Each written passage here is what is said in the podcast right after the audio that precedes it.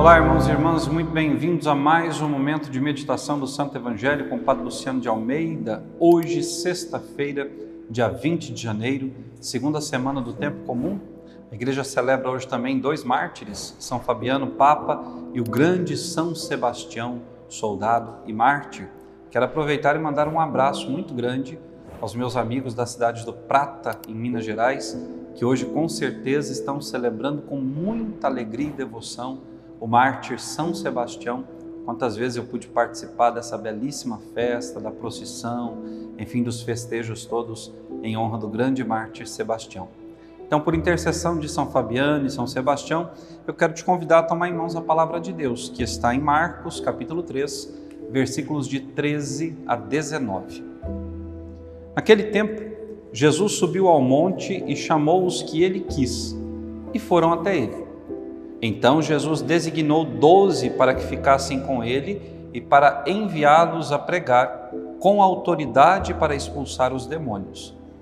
Designou, pois, os doze: Simão, a quem deu o nome de Pedro, Tiago e João, filhos de Zebedeu, aos quais deu o nome de Boanerges, que quer dizer filhos do trovão, André, Filipe, Bartolomeu, Mateus, Tomé, Tiago, filho de Alfeu, Tadeu, Simão, o cananeu, e Judas Iscariotes, aquele que depois o traiu.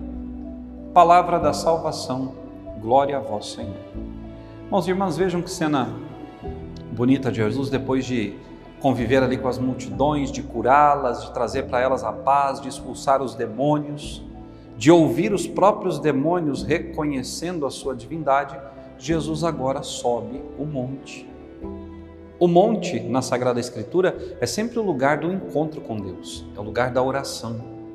E vejam, Jesus não subiu sozinho, ele levou aqueles que ele quis estivessem com ele, e levou vários.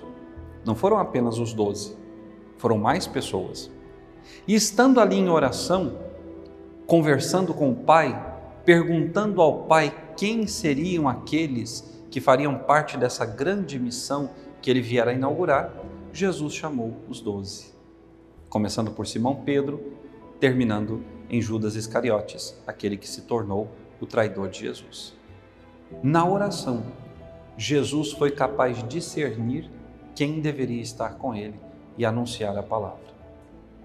Eu e você, que não convivemos pessoalmente com Jesus, mas que fomos chamados por ele através do convite do nosso pároco, através da intercessão de alguém que sempre rezou por nós, como nossa mãe, avó, às vezes até o nosso pai, ou pelo testemunho de uma pessoa muito querida por nós, nós somos esses a quem Jesus deseja enviar a pregar a palavra e com autoridade a expulsar os demônios.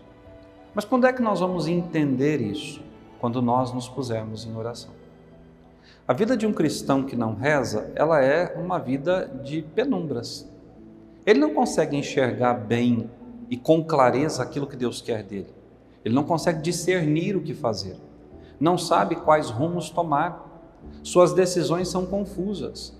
Mas, pelo contrário, quando nós nos tornamos homens e mulheres de oração, quando nós somos verdadeiros adoradores, pessoas atentas ao que Deus fala, nós temos clareza para discernir caminhos, temos força para suportar as dificuldades, temos ciência para oferecer uma palavra àqueles que nos procuram. Quando nós rezamos, nós nos tornamos fortes. E não apenas fortes para a nossa própria vida, mas também para os demais da comunidade.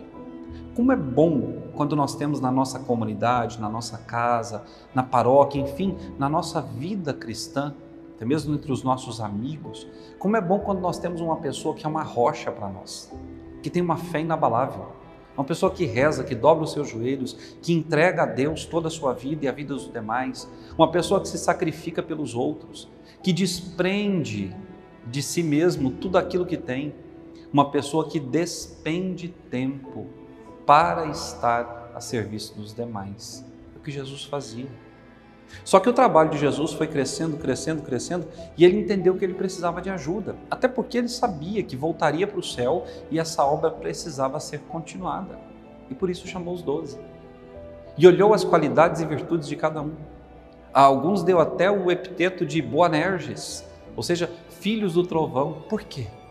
Porque eram eloquentes na fala, porque falavam daquilo que o coração estava cheio, porque eram realmente homens que apontavam para o céu e diziam: para lá que nós devemos rumar. Nós que estamos aqui, nós que hoje continuamos esse trabalho dos apóstolos, nós que damos seguimento a tudo aquilo que Jesus veio ensinar e fazer. Nós estamos com convicção pregando a palavra. Nós temos buscado na oração, no Senhor, nesse encontro íntimo com Ele, as palavras, os gestos, os meios de fazer conhecido e amado por tantos homens e mulheres. Se nós nos recordarmos, eu falava nessa semana que nós necessitamos fazer um encontro pessoal com Jesus para que o nosso testemunho seja crível. Nossas palavras precisam ser embasadas no nosso encontro pessoal com Jesus. Ninguém fala daquilo que não conhece ou daquele que não conhece. Para falarmos de Jesus, nós precisamos conhecê-lo. E o melhor modo de conhecer Jesus, mais simples, é na oração. É onde o Senhor ilumina o coração e a mente, é onde Ele vai colocando o que quer de nós. Basta olharmos a vida dos místicos, dos santos e santas da igreja, homens e mulheres de profunda oração, através dos quais o Senhor fez tanto pela humanidade e pela igreja. Então, que eu e você hoje, nesse dia, sejamos esses sinais de Deus no mundo através da nossa vida de oração. Ai, padre, mas eu às vezes tenho preguiça de rezar. Eu também tenho. Ué, não se ache né, o, o, iluminado da face da terra, o escolhido que traz a novidade. Não, todos nós sofremos disso. Não é todo dia que eu estou disposto a rezar, a fazer o meu trabalho, mas aqui entra uma outra coisa importantíssima. A nossa convicção acerca do nosso chamado e de que nós precisamos fazer, ainda que não tenhamos vontade. Quantos santos que viveram a noite escura da alma, mesmo sem o desejo de rezar, rezaram, perseveraram e venceram. Ah, Padre, mas a minha oração às vezes parece ser tão superficial. Avance para águas mais profundas. Mas eu não tenho conhecimento da palavra, não tenho conhecimento da doutrina da igreja. Deixe de ser preguiçoso, estude. Ah, Padre, mas eu não sei como me expressar. Procure um diretor espiritual. Ande, caminhe vá. Deus te chamou para mais. Deus quer que você seja um farol, como falava Isaías no domingo passado. Deus quer que você anuncie, mas para isso você precisa se comprometer, em primeiro lugar, com a oração. Para um cristão que quer ser no mundo um sinal da presença de Jesus e conduzir homens e mulheres a Ele, é necessário oração, vida sacramental, leitura da palavra, estudo da doutrina e vivência em comunidade. Sem essas cinco coisas, meu testemunho acerca de Cristo é nulo.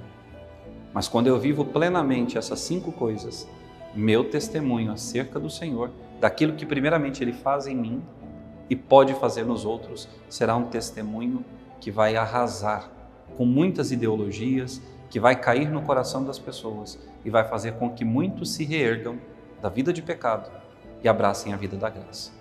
Que Deus te abençoe e até amanhã.